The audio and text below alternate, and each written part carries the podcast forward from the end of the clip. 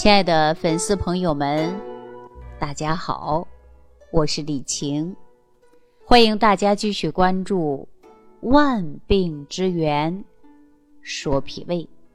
前两天呢，我看到有人在咱节目的评论区留言给我，问我说：“什么是肠道菌群？”那在这儿呢，我跟大家说啊，说到肠道菌群。我们就拿“群”字来给大家解释，“群”呐，那就是很多。我们经常会说一群人，是吧？那这个肠道菌群呢，它就是指大量的细菌混合在一起，所以呢，我们称作为肠道菌群啊，也是一个简称。那说到肠道啊，它是咱人类肠道当中存在大量的微生物，这些微生物呢。它就驻留在咱肠道当中，我们也可以把它称作为大量的细菌。说到细菌，我们首先会不会想到真菌？哈，其实也有真菌啊。而且呢，不光是真菌，还有啊病毒，它跟肠道其他的微生物呢都在一起，所以我们简称啊叫肠道菌群。肠道菌群呢？它就形成了咱们人类肠道微生态系统。那肠道微生态系统啊，在人的健康当中呢，它起到一个非常重要的作用。比如说，肠道菌群失衡，那么我们就容易出现什么问题呢？比如说腹泻、腹痛、便秘啊，肠道的炎症。这些症状跟我们的肠道菌群呐，它都有关系的。那说到这儿呢，我给大家举个简单的例子啊。你看，很多人生病了去体检，那么在体检的过程中，我们会不会查到粪便的菌群呢？所以说，这些菌群呐，对人体呢，尤其在健康来讲啊，它起到的作用还真的是非常大的。你看，我们明显说菌群。失调了，那么有很多医生会给你开一些四联菌等等，或者是益生菌啊。所以说调节肠道菌群，那么对人的身体健康呢，它就是有一定的帮助的。所以我们这个肠道菌群呐，它还可以通过脑肠轴和肺肠轴来影响到一个人的健康。大家说这个肠道它跟大脑。它也没有直接的联系啊，但是呢，我们的肠道它跟肺也没有直接的联系啊。你看西医当中那都是隔着十万八千里呢，是不是啊？那怎么能够有关系呢？我告诉大家啊，咱们这个大脑啊跟肺呀，实际跟肠道呢没有直接接触，但是呢它是远程的一个器官，也就是说通过大脑的指令。那可以影响到肠道，肠道的指令呢，同样它可以影响到大脑，也影响到肺功能啊。其实我们人体的肠道内呀，它有一百多万个微生物。如果人类的细胞和人类的微生物作为一个整体来考虑啊，实际人体百分之九十是微生物，百分之九十九是人类的基因的微生物。那么通过研究发现啊。肠道内的微生物对人体的健康，它是有很多有益之处的。比如说，西医当中会看到啊，说能够抑制病原体，保持肠道结构的完整性。那么，肠道的完整性直接会影响到营养吸收和代谢。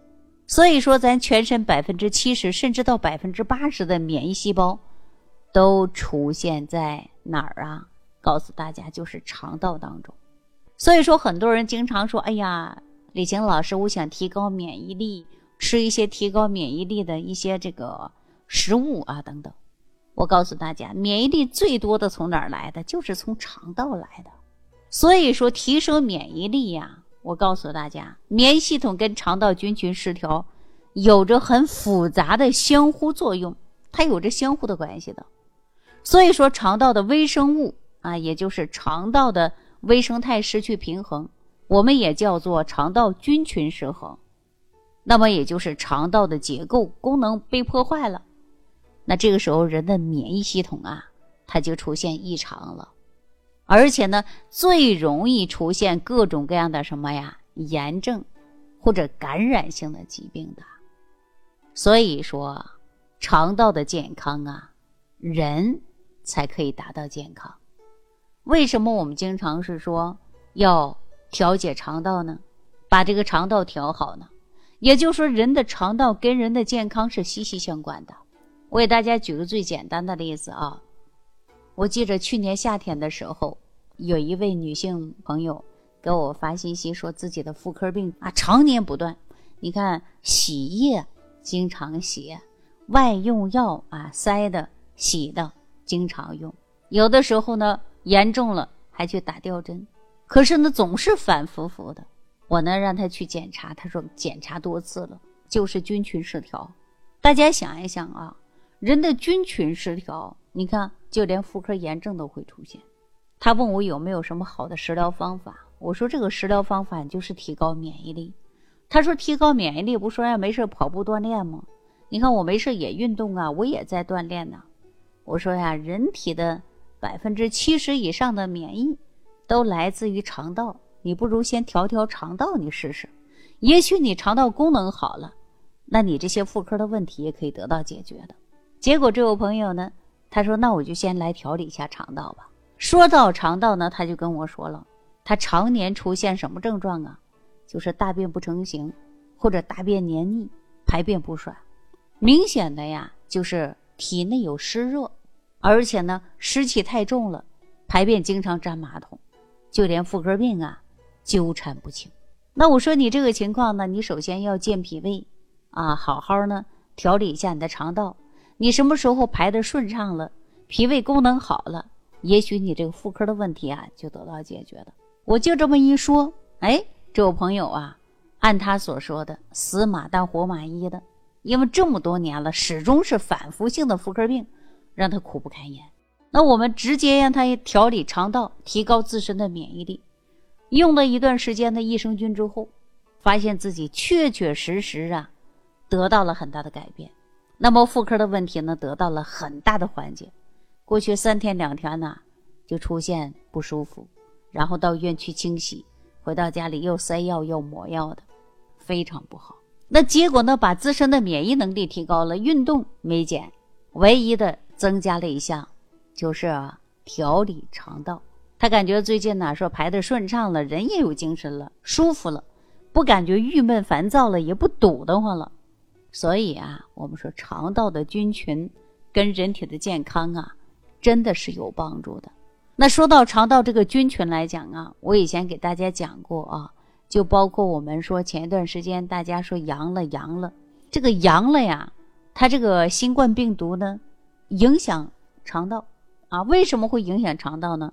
新冠感染患者的肠道菌群呢发生了很大的改变，所以说呢，肠道菌群呢是多样性的下降，而且有的细菌呢还会增加，产生了短链的脂肪酸。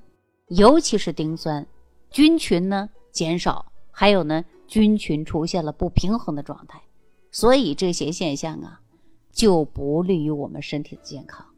所以我们现在呀给大家说，肠道菌群不平衡，同时它会影响到肠道壁的完整性，会影响受损。那么肠道当中的有害细菌，它就会释放出大量的毒素。这些毒素呢，就会进入我们血液循环系统，从而影响到我们身体的健康。所以我们要从长计议啊！什么叫从长计议啊？我们肠就是肠道的肠，一定要把肠道调好。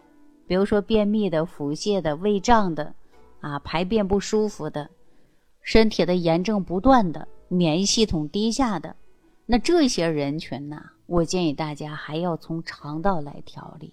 肠道调哪儿呢？调的就是菌群，所以我建议大家呢，补充大量的有益菌，把有害菌降低，然后呢，免疫能力提高了，身体自然而然的呀就跟着健康。